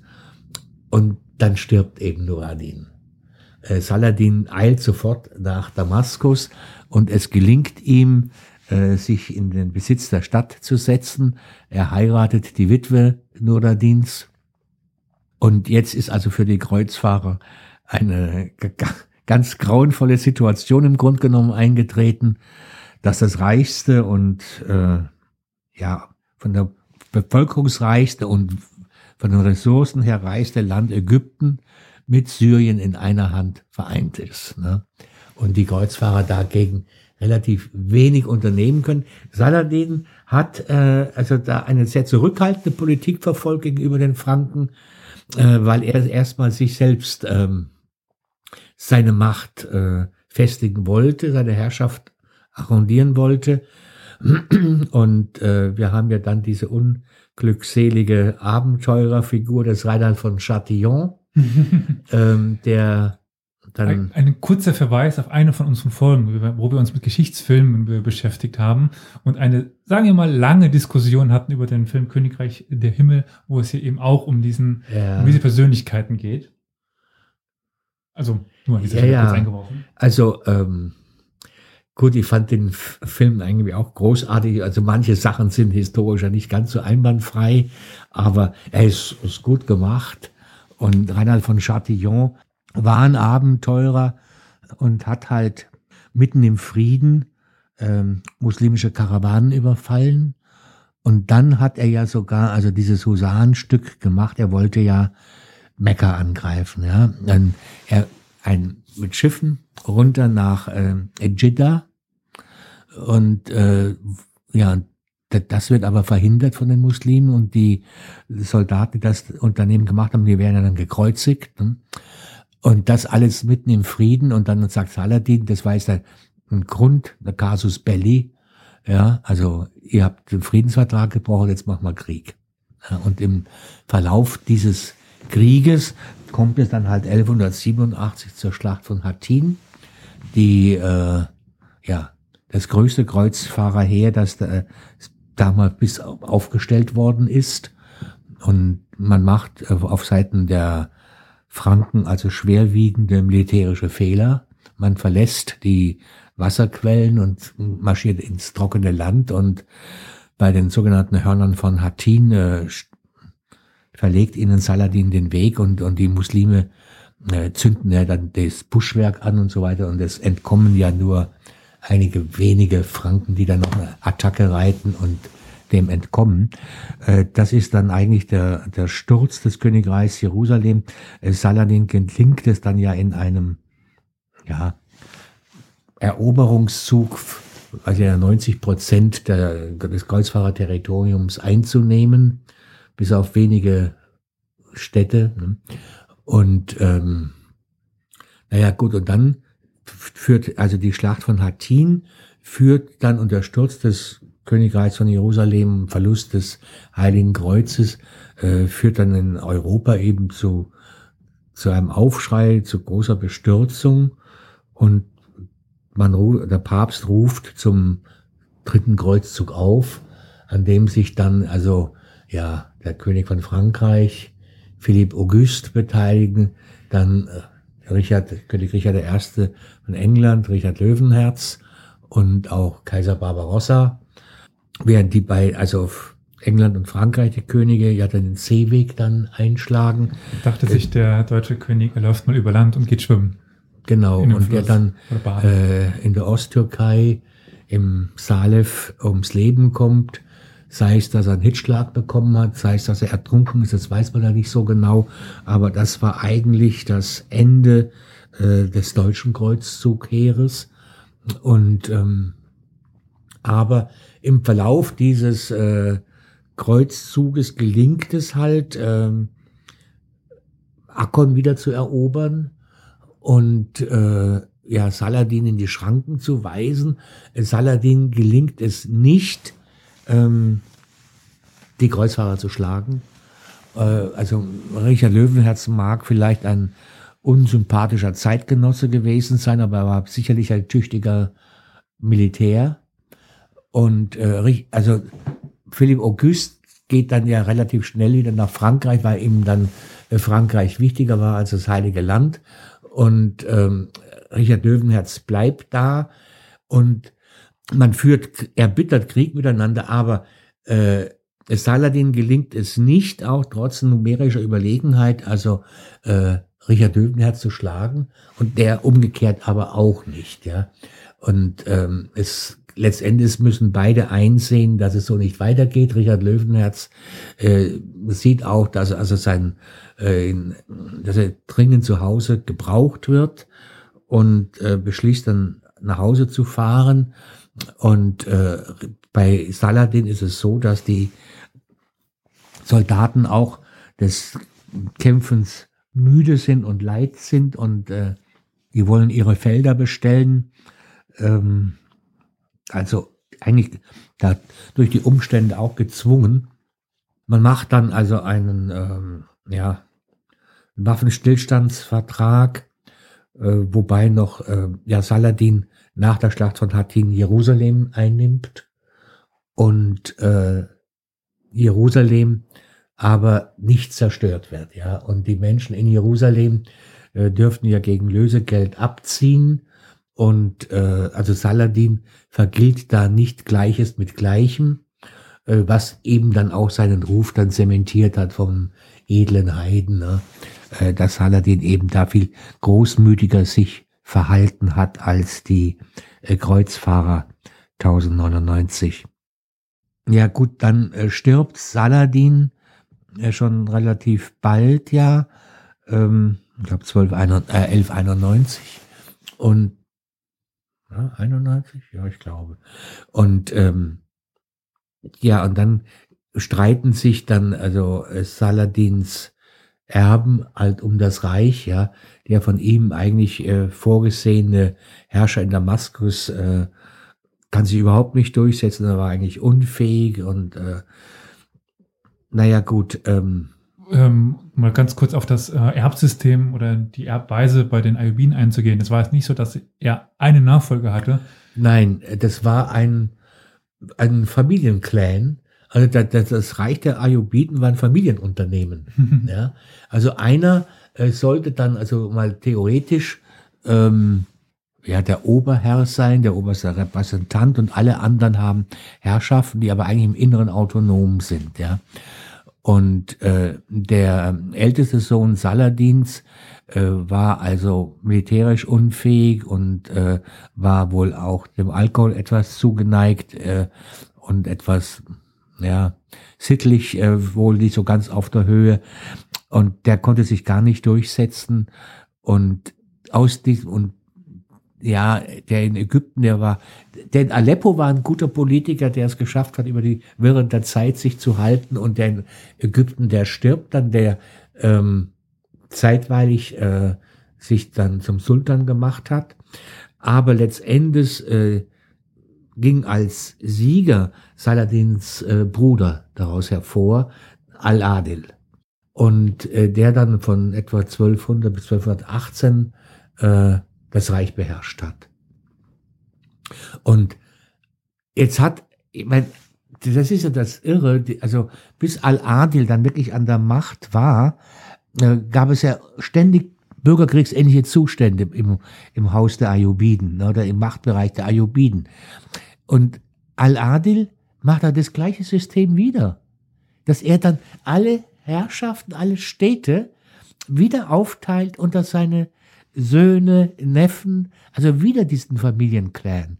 Äh, wieder ohne ein, und dann kämpfen die wieder untereinander, wer jetzt hier ähm, die erste Rolle spielen hat, nicht? Und dann setzt sich da mal durch äh, Malik al-Kamil, der Mann, der dann mit Friedrich II. verhandelt, ja. Und nachdem muss ich dann wiederum äh, Assal Ayub durchsetzen gegen seine Verwandtschaft. Ja. Also es, es war keine Einheitlichkeit da.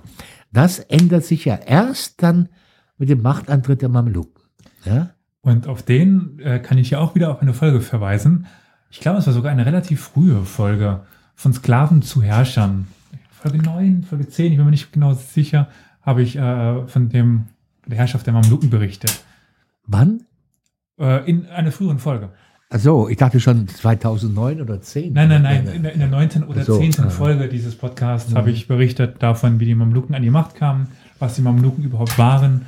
Ja, großartig, ja. Die Mameluken, mein, das, dieser Militärstaat, das war, das hat ja wirklich funktioniert, ja. Und dieser ja von den Ayubiden zu den Mameluken, also mit dem Turan Shah, der, dem letzten Ayubidenherrscher in Ägypten, äh, und dann diese, äh, ja, die Mutter der Muslime, diese Shasharat Ado, die eine Frau, die dann für kurze Zeit dann die Herrscherin ist, äh, großartig, ja. Ja, auch über Shasharat Adur habe ich äh, mal einen kleinen Beitrag gemacht, der äh, nicht ganz ernst zu nehmen war, weil er etwas humoristisch gemeint war weil ich äh, für einen History Slam da etwas vorbereitet habe, zusammen mit der Rajida aus äh, Delhi.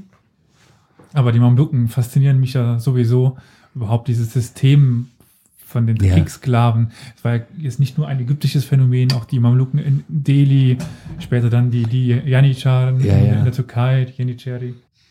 Ja gut, das hängt natürlich damit zusammen, dass auch ähm, der Sklavenstand, Status ein anderer war in der islamischen Welt. Ja, die waren ja, man, wenn man von Sklaven spricht, wir dürfen ja diese Sklaven nicht vergleichen mit den armen äh, schwarzen Sklaven in, äh, in, in den südamerikanischen äh, Südstaaten, ja, ähm, die rechtlos waren. Ne? Und wie die Mark Twain beschreibt in, in Tom Sawyer und Huckleberry Finn, ne? ähm, oder auch mit den römischen Sklaven auch nicht, wobei auch in Rom, ich meine natürlich auch ein Haussklave beim Kaiser da hat er auch Aufstiegschancen gehabt. Es war natürlich ein Unterschied, bei wem man Sklave ist und das, äh, ob man nun bei einem äh, römischen Senator Sklave ist und Hauslehrer ist oder ob man in den römischen Steinbrüchen arbeiten muss. Ne? Mhm. Das ist ein großer Unterschied. Aber das ist, das gilt auch natürlich in der islamischen Welt. Aber gleichwohl war der Sklavenstatus ein anderer. Und es war halt nicht so anrüchig. Ne? Also wenn ich es mir aussuchen müsste, wo ich Sklave werde, dann doch am liebsten äh, zu der Zeit in der islamischen Welt. Naja, sicherlich, als Militärsklave aber. Weiß ich es nicht. Ja, Haremsklave, da äh, hat man ein anderes Schicksal vielleicht äh, zu befürchten. Aber ja, äh, das. Äh, ja gut, aber weil schauen Sie mal, auch dem ganzen im Osmanischen Reich, ja, ähm, dass die ja dann alle seit Mehmed dem Eroberer eigentlich dann die Großvisier, die ganzen Visiere und die höchsten Würdenträger aus dem Sklavenstand kommen. Ja? Das waren Geschöpfe des Sultans. Ne? Also und das hat ja gar nicht gut funktioniert. Ne?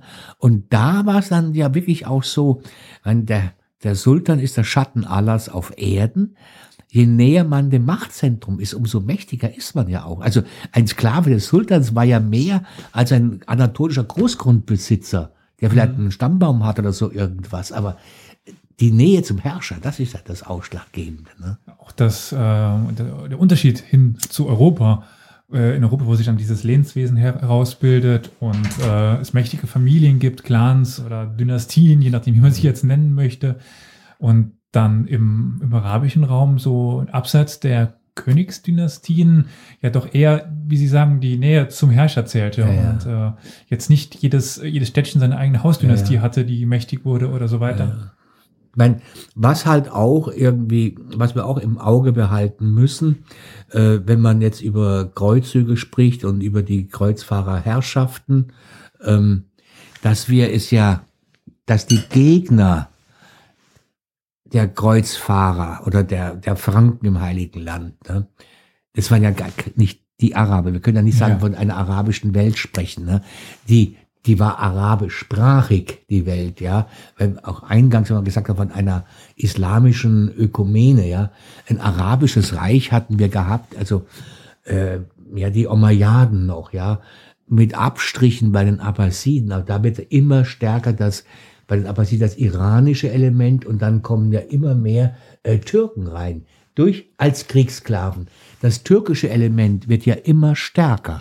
Bin mir gerade nicht mehr sicher, in welcher Folge ich das ausgedrückt habe. Ich glaube über in der Folge, ja genau, genau, zu Islam, wie der Islam nach Zentralasien kam, wo ich dann irgendwann auf, da darauf ende, dass fast die gesamte islamische Welt von Türken beherrscht wird. Mhm. Man hat die mächtigen Osmanen, man hat, man hat die mächtigen Mamluken, ja. man hat äh, aber auch ähm, die Irane, die jetzt Mongolen ja. sind, aber auch danach. Ja gut, aber schauen Sie auch mal das großartige Mogulreich.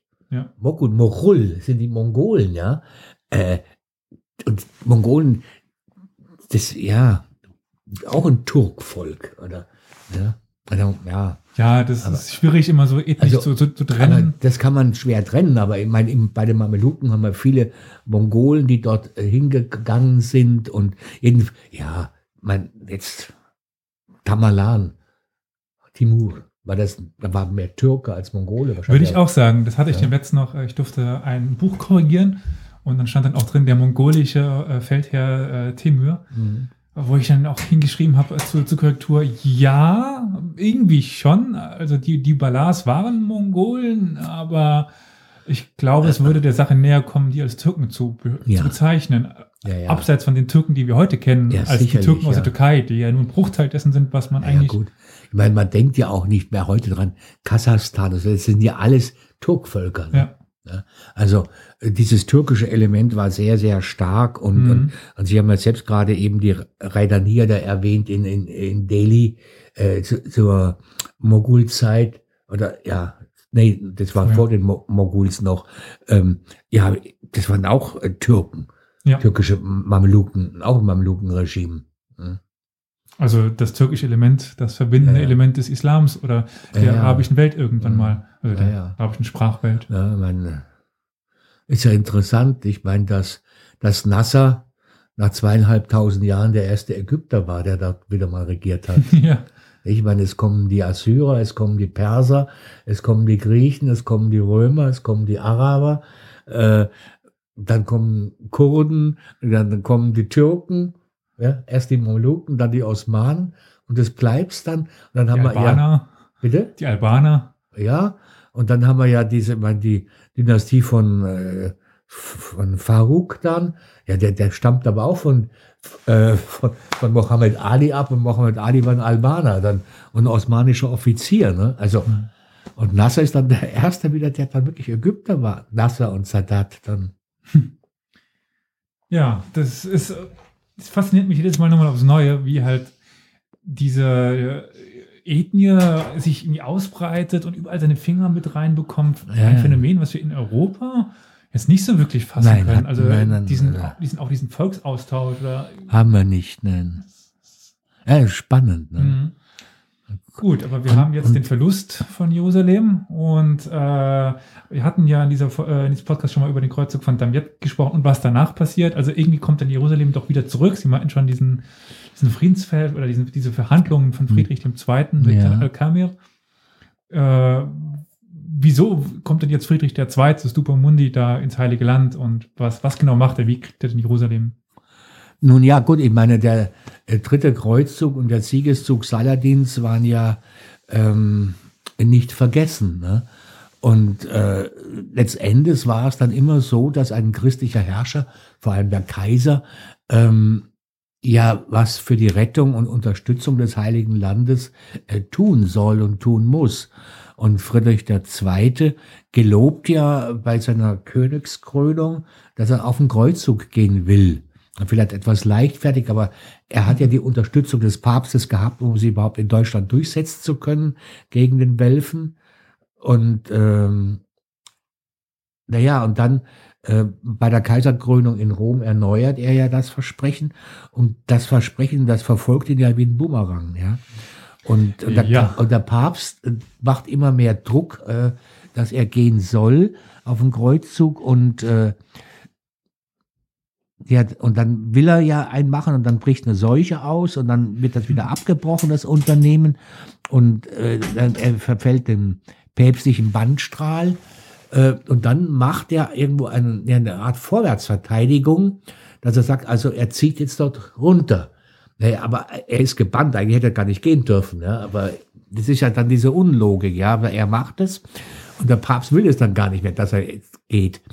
Und äh, Friedrich II. hat natürlich kein Interesse daran, äh, da einen großen Krieg vom Zaum zu brechen, wobei man also nicht sagen darf, dass er da ähm, waffenlos runtergezogen ist und der da immerhin seinen Marschall Filangieri, wie es glaube ich, äh, mit 500 Rittern runtergeschickt und wir haben vorhin ges davon gesprochen, also 500 Ritter, äh, das sind Panzer, die er da runtergeschickt hat und die, die äh, Emire Saladins haben immer geklagt, dass sie ja mit, mit äh, an die Ritter nicht rankommen, ja, dass die Ritter ihnen überlegen sind an Ausrüstung und, und Kampfkraft. Ne? Also das war schon einiges, was er da runtergeschickt hat. Und dann haben, hat er natürlich als Gegenkandidaten äh, gehabt oder Gegenpart ähm, Malik al-Kamil, ähm, der kein, der ein Ayubide, der sich wiederum mit seiner ganzen buckligen Verwandtschaft rumgeschlagen hat, der aber auch kein, der hat auch kein Interesse am Krieg gehabt. Und jetzt treffen beide aufeinander. Also der äh, Friedrich sagt, ich muss das machen und der andere, beide wollen eigentlich keinen Krieg, weil er unpassend ist. Und man kommt sich auf dem Verhandlungsweg näher. Und äh, für die Al-Kamil bessert sich dann zwar die Verhandlungsposition, weil der, dein Bruder, dein Damaskus, glaube ich, stirbt, aber gleichwohl ähm, er will nach wie vor keinen Krieg und es kommt zu einem Verhandlungsfrieden, der dann immerhin den äh, Christen den freien Zugang zu Jerusalem garantiert, also einen Landstrich dort drauf und äh, den Besitz der Stadt. Äh, ja, was den Zorn des Papstes erregt. Ja, gut, und äh, jedenfalls und auch, auch äh, Malik al-Kamil hat auch Schwierigkeit bei den religiösen Eiferern im eigenen Lager, das zu verkaufen, dass er da mit dem Kaiser da diesen Frieden geschlossen hat, ja. Und, aber immerhin, es, Jerusalem kommt jetzt erstmal wieder äh, an die, fällt an die Christen zurück. Ähm, Friedrich II. heiratet dann ja auch die Erbtochter, die kleine Isabella von Jerusalem, das arme Mädchen, äh, die dann ja bereits mit 14 Jahren, glaube ich, im Kindbett stirbt, aber den Konrad, äh, den nachmaligen Konrad, den vierten gebiert und äh, damit äh, gelangt halt die Krone Jerusalems an die, an die Staufer. Und Friedrich II. durch Verhandlungen dann ähm, mit Hermann von Salza, dem Meister des Deutschen Ordens, der ein, gutes oder ein sehr gutes Verhältnis und Vertrauter Friedrich II. war, äh, kommt es ja dann zur Aussöhnung mit dem Papst, der also dann Friedrich II. wieder in den Schoß der Kirche aufnimmt. Da in diese Zeit, kurz vorher, spielt natürlich auch noch der Kreuzzug von Damiette eine Rolle, äh, wo ja Friedrich II. nicht runtergeht, wie er eigentlich auch gesollt hätte. Und äh, nun jetzt aber dann haben wir, wir haben ja gerade gesprochen von den äh, Türken, die da eine Rolle spielen. Und dann haben wir, es ist, ist ja auch die Zeit des allmählichen Vordringens der Mongolen immer weiter nach Westen.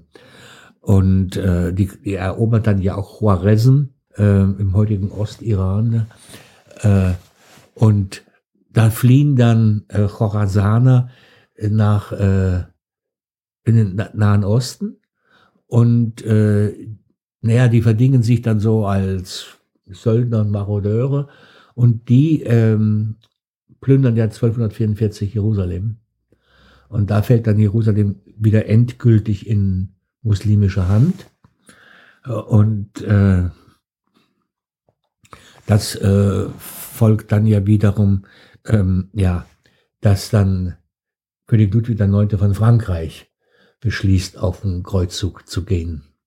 Aber er landet nicht im Heiligen Land. Nein, das ist hochinteressant. meine, ja gut, schauen Sie, ich meine, der Kreuzzug nach Damiette ging auch schon nach Ägypten. Ja, ähm, mein, König Amalrich I., äh, dann, ähm, der Lockruf des Goldes, ja, also der wollte ja auch Ägypten haben, als die Kornkammer als reiches Land erobert.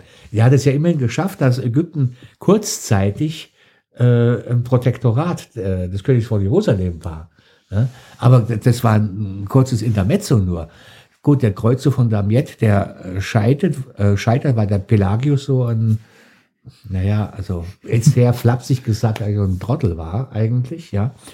Ähm, und äh, das scheitert. Und dann König Ludwig, der Neunte, ähm, beschließt eben auch Ägypten anzugreifen. Und dieser Kreuzzug ist also ein, einer, hochinteressant, weil er wahrscheinlich der, der bestorganisierte Kreuzzug überhaupt war. Äh, dann ist er wirklich ein vor allem französisches Kreuzzugsunternehmen, was natürlich die Position des Königs, des obersten Befehlshabers ungemein gestärkt hat. Also ähm, da hatten wir dann viel weniger Kompetenzstreitigkeiten ne, durch die, eine einheitliche Führung. Der Kreuzer war exzellent vorbereitet und ähm, der war ein großer Organisator, Ludwig IX., aber auch kein sonderlich guter General. und ähm, nun ja, dieser Kreuzzug äh, scheitert auch durch militärische Fehler, äh, dass man also nicht ähm, beim passenden Nilstand äh, den Marsch nach Süden angetreten hat. Und ähm, ja gut, der, bei Damiette ist es eben gescheitert, dass man ja die Muslime ja angeboten haben. Also ihr könnt wieder Jerusalem bekommen, wenn er hier jetzt abhaut, nicht? Und die haben den Fehler gemacht, sie waren in Damiette, haben zu lange in Damiette verbracht, äh, statt zügig vorzumarschieren, haben auch bei Alexandria nicht erobert. Gut, äh, das, der Ausgang ist bekannt, die stoßen immer weiter ins Landesinnere vor, die Dämme wurden durchstochen, die Nilflut kommt, das wird überschwemmt. Äh, sie sind teilweise noch siegreich, werden dann aber äh, bei Mansura eingekesselt und Seuchen machen sich im Heer breit. Äh, Ludwig IX. wird erkrankt selbst schwer. Ähm, sein Seneschall der Champagne und spätere Biograf äh, Sire de Jeanville hat ja darüber dann einen großartigen, ein großartiges Buch verfasst, also über die Person des äh, heiligen Ludwig. Und ähm, da sind wir also sehr gut informiert, nicht, dass äh, wenn der Jeanville schreibt, dass also ähm, die Barbiere den Leuten das äh, faule Fleisch aus dem Mund geschnitten haben. Und die hätten schlimmer geschrien als eine Frau im Kindbett. Oder ähm, ja, wie die Ruhe um sich gegriffen hat, nicht, dass der König, äh, dem hat man äh, die Hose aufgeschnitten, ne, dass er einen nackten Hintern eigentlich hatte, äh, um besser gleich äh, besser zur Toilette zu können, ne? Und ähm, naja, gut, und dann gerät ähm, dieses Heer ja dann in Gefangenschaft, das französische Heer. Und da sind natürlich auch Magnaten dabei, französische Magnaten. Ach, ich glaube, ja, ich Das habe ich, glaube ich, mal erzählt. Ja, genau, ne? das äh, irgendwie, ähm, wenn ihr jetzt nicht spurt, dann nehme ich euch alles. Genau, ich nehme euch alles weg. Ja.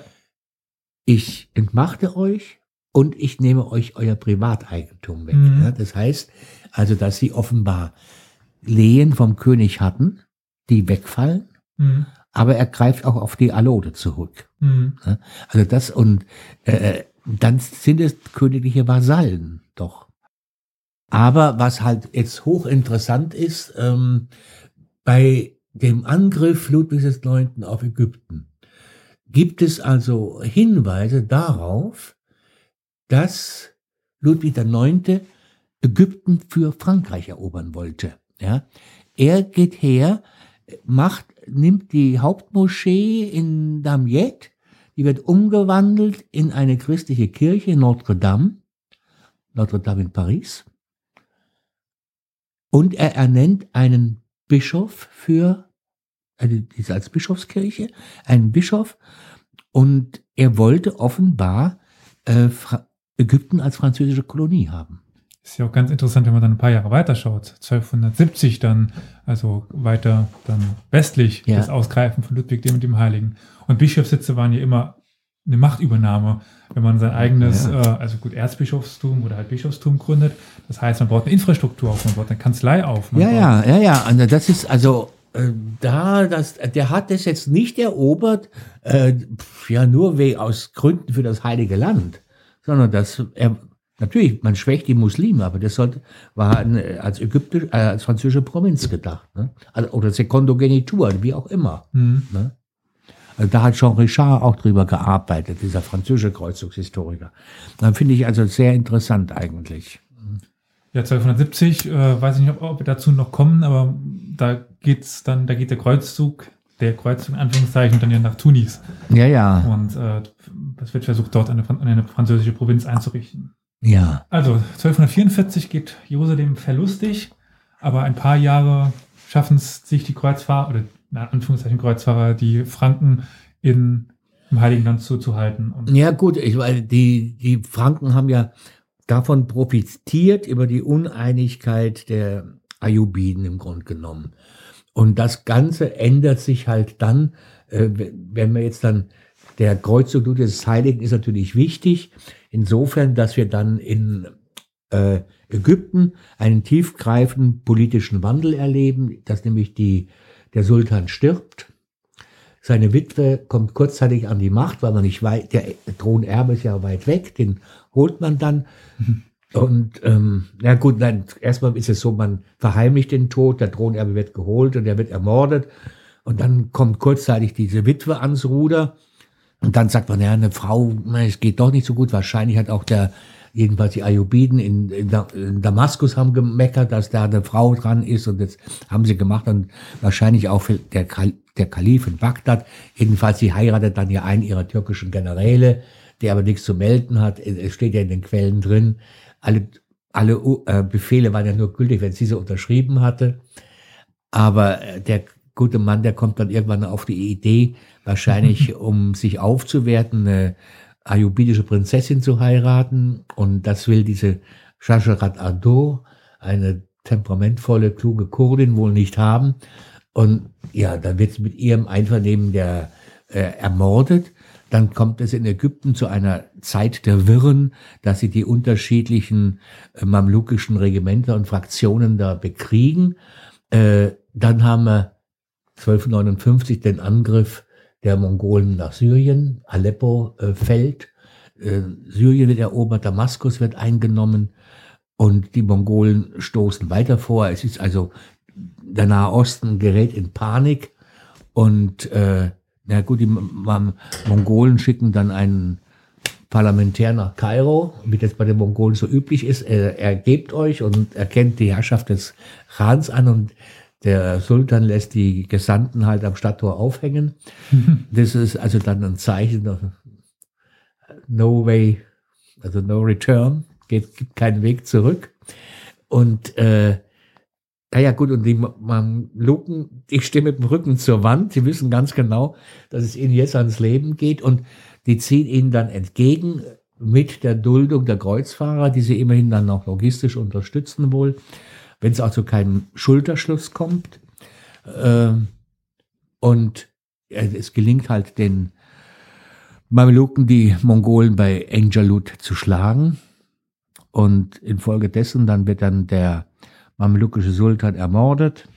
Aus dieser Intrige mit dem Mord setzt sich dann einer der Generäle namens Baibars durch, der dann, also 1250 war der, der Tod von Asalach und des Endes und die Shashadadur. Zehn Jahre haben wir da also der Zeit der Wirren und 1260 kommt also mit der Ermordung Sultan Kutus Baibas an die Regierung, der jetzt eigentlich zum eigentlichen Begründer der mamelukischen Herrschaft wird.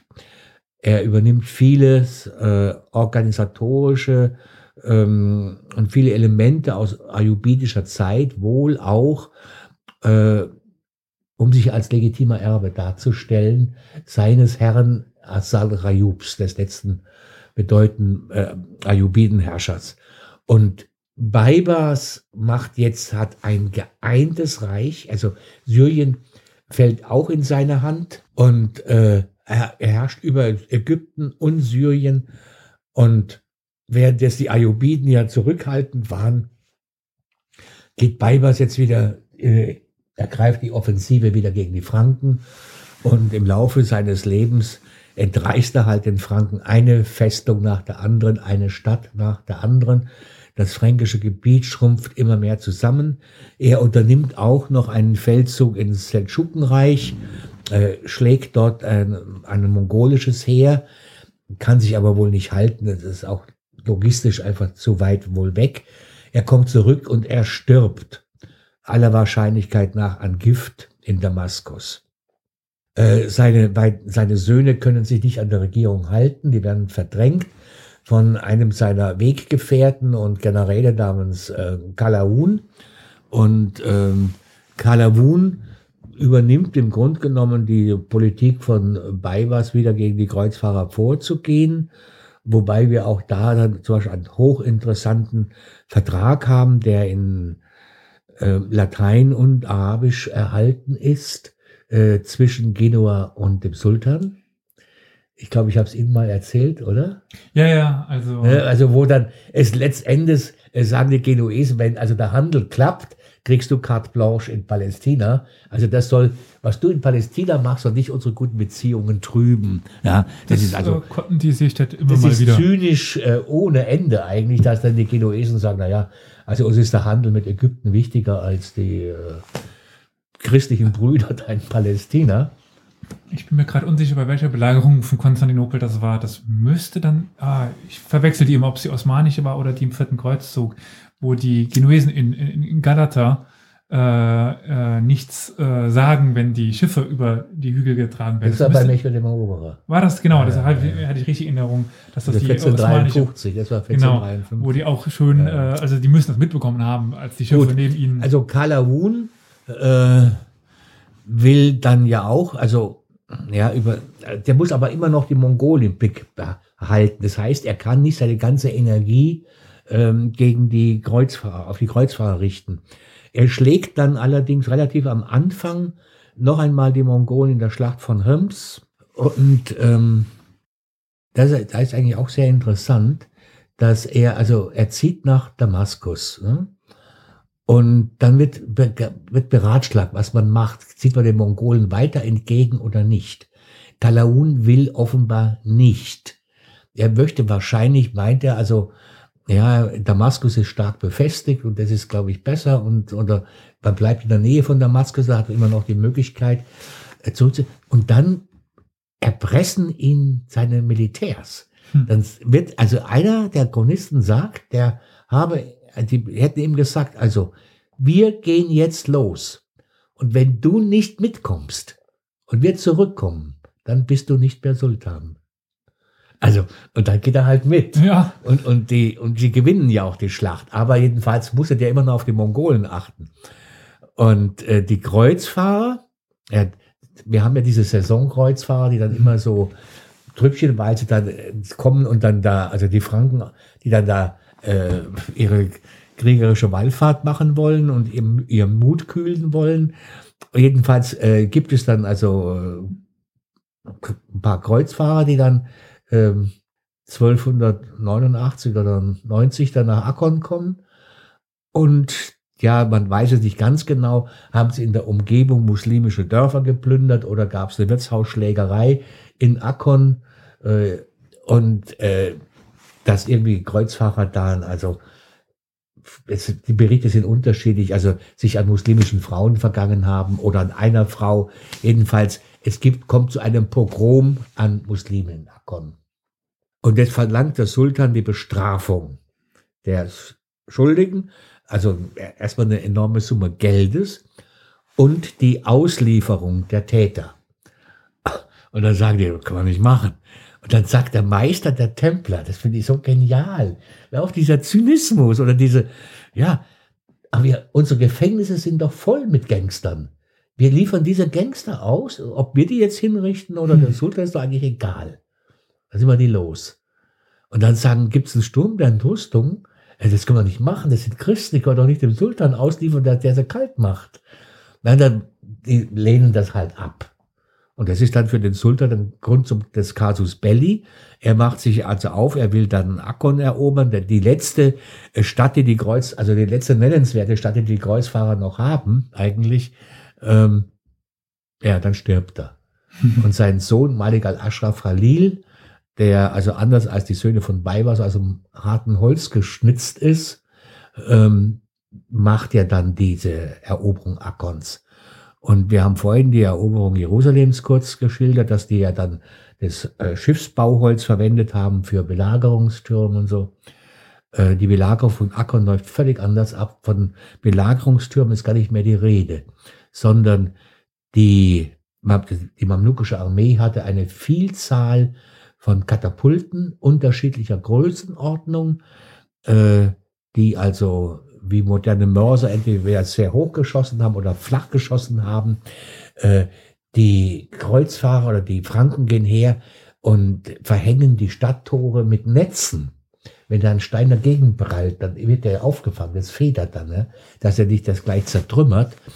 Oder die haben ähm, Katapulte, die also so schnell schießen, ganz, also kleinere Geschosse, ähm, oder Ballisten mit Pfeilen, ähm, dass sie unter einem, dass die Stadtmauern einen Dauerbeschuss genommen haben, dass die Verteidiger dauernd den Kopf einziehen müssen, um nicht getroffen zu werden, ja. Oder sie haben äh, Steine, die dann äh, mit einem Hohlraum, der mit äh, Napalm gefüllt ist, dass dann Feuer ausbricht in der Stadt und solche Dinge, ja. Oder was die Mameluken dann auch perfektioniert haben, äh, was auch dann die Osmanen ja gemacht haben, die Stadt zu unter, unterminieren ja, dass man Minen angelegt hat, äh, dass dann gewisse Mauerabschnitte was zum Einbruch, äh, zum Einsturz gebracht werden. Ja. Also äh, diese 200 Jahre, die da dazwischen liegen, dokumentieren auch einen großartigen militärtechnischen Fortschritt. Ne? Also und dann äh, ist es auch interessant, dass dann also wie gesagt 1291 ähm, Akkon eingenommen wird die letzte Stadt der, also die letzte nennenswerte Stadt. Und ähm, dann ein, in Akkon ja zu einem Blutbad kommt. Und dann eben ein mamlukischer Autor sagt, ja, das ist die Rache für das, was Richard Löwenherz gemacht hat und was ihr in Jerusalem gemacht habt. Ne? Richard Löwenherz hat ja kaltblütig 6000 Soldaten Saladins töten lassen. Hm? Und äh, das hat man nicht, und das war genau 100 Jahre vorher. Hm. Ne? Und das hat man eben nicht vergessen. Hm? Also, äh, ja, dieses historische Gedächtnis ist schon interessant. Ja? Und es spricht auch für dieses äh, ein historisches Bewusstsein, ja. Ja, jetzt dann sind wir am Ende der klassischen Kreuzfahrtgeschichte. Es gibt ja dann, wenn man es äh, mit dem selben Begriff bezeichnen will, noch die äh, Kreuzzüge im, im, Osten oder in Osteuropa, die noch ein bisschen länger gingen. Naja, gut, das sind, also, äh, da kann ich nur sagen, also, es gab ja, das, erstmal gab es die Pervertierung des Kreuzzugsgedankens. Ich meine, ein Kreuzzug gegen die Stediger Bauern, das ging um die Herrschaft des äh, Bischofs von Hamburg-Bremen. Äh, gut, dann äh, Kreuzzüge gegen Albin Genser. Äh, das Pure ist etwas anderes. Dann die Preußen-Kreuzzüge, die noch sehr lange gehen. Und wir haben natürlich, ich meine, es sind ja geflohen, äh, jetzt ähm, mein, die, die Ritterorden, wir haben ja die drei großen Ritterorden. Die Templer waren sehr stark französisch äh, orientiert, hatten ihren Besitz in Frankreich, äh, sind dort ein ein Staat im Staate auch, wenn man so will, und den französischen König ein Dorn im Auge, der sie vernichtet. Ähm, dann haben wir die Johanniter. Äh, die Johanniter gehen zunächst nach Rhodos und äh, von Rhodos betätigen sie sich als Piraten eigentlich äh, und greifen da immer die Türken an.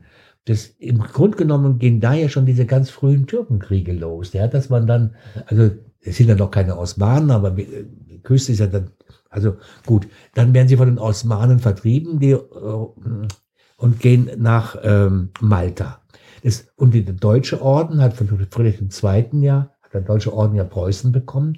Das heißt, die beiden großen Ritterorden, die ähm, Territorien dann hatten, sei es das kleine Rhodos und dann Malta, oder das heißt Preußen, die haben überlebt. Die Templer haben nicht überlebt. Ja. Ne?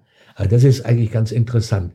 Und was wir dann natürlich auch haben, ist, dass ja dann, schauen Sie mal, 1291 war Akkon, äh, um 1310 oder so ist ja schon der Aufstieg der Familie Osman in Bursa.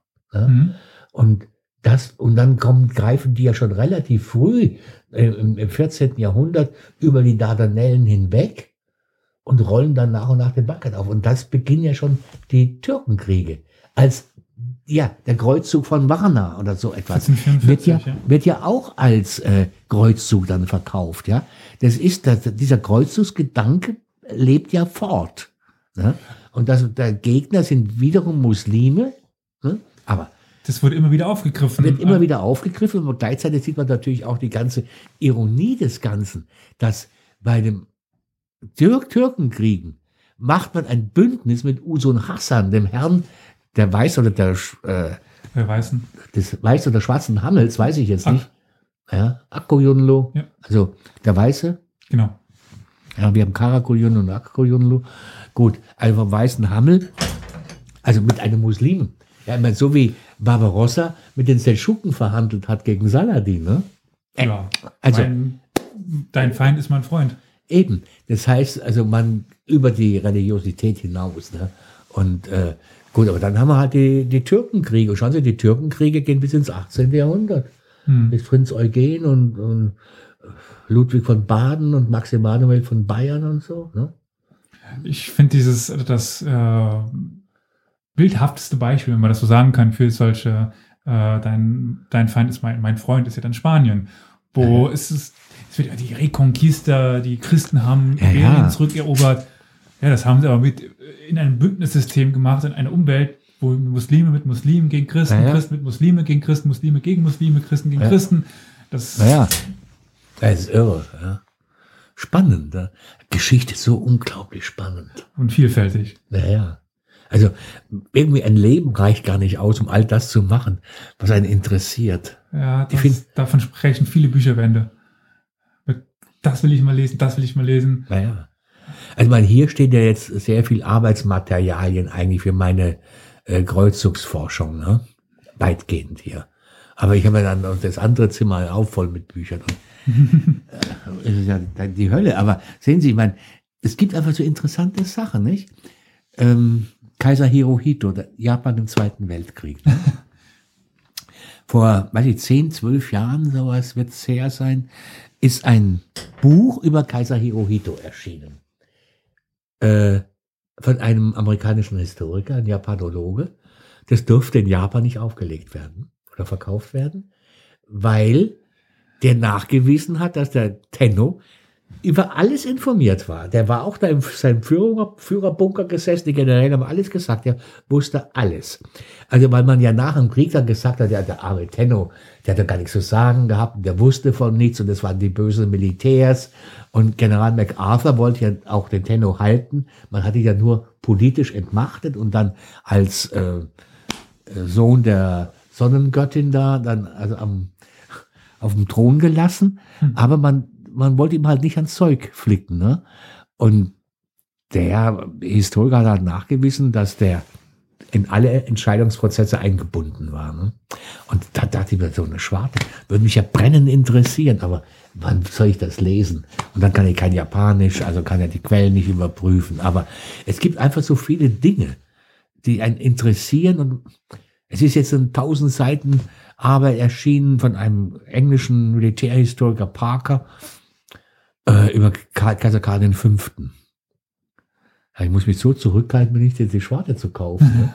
weil man dann, äh, ja, ich komme schon mit meinem anderen Zeug nicht nach. Ne? Mit, ähm, ja. Ja, äh, ich äh, werde oder wollte mich immer mal wieder mit eben den beiden äh, Koyundos be beschäftigen. Es, es, es, es juckt mich schon seit, seit Monaten unter den Fingern. Äh, ich habe mir jetzt ähm, für diesen Podcast mal vorgenommen, eine Folge darüber zu, zu, zu schreiben und zu äh, aufzunehmen. Die werden die Zuhörerinnen und Zuhörer noch hören. Aber das war so ein Thema, was mir auch schon seit Monaten unter den Fingern kribbelt und äh, hoch in- interessant und bisher immer irgendwie so abseits von dessen, was ich mir angeschaut habe. Naja. Manchmal. Gut, aber andererseits ist es natürlich schon so, je mehr Sie querbeet lesen, umso mehr bekommen Sie einen globalen Überblick über Zusammenhänge. Ne? Ich, habe mir schon manchmal gedacht, es wäre auch interessant zu sagen, also jetzt fiktiv mal, die Welt im Jahre 1500.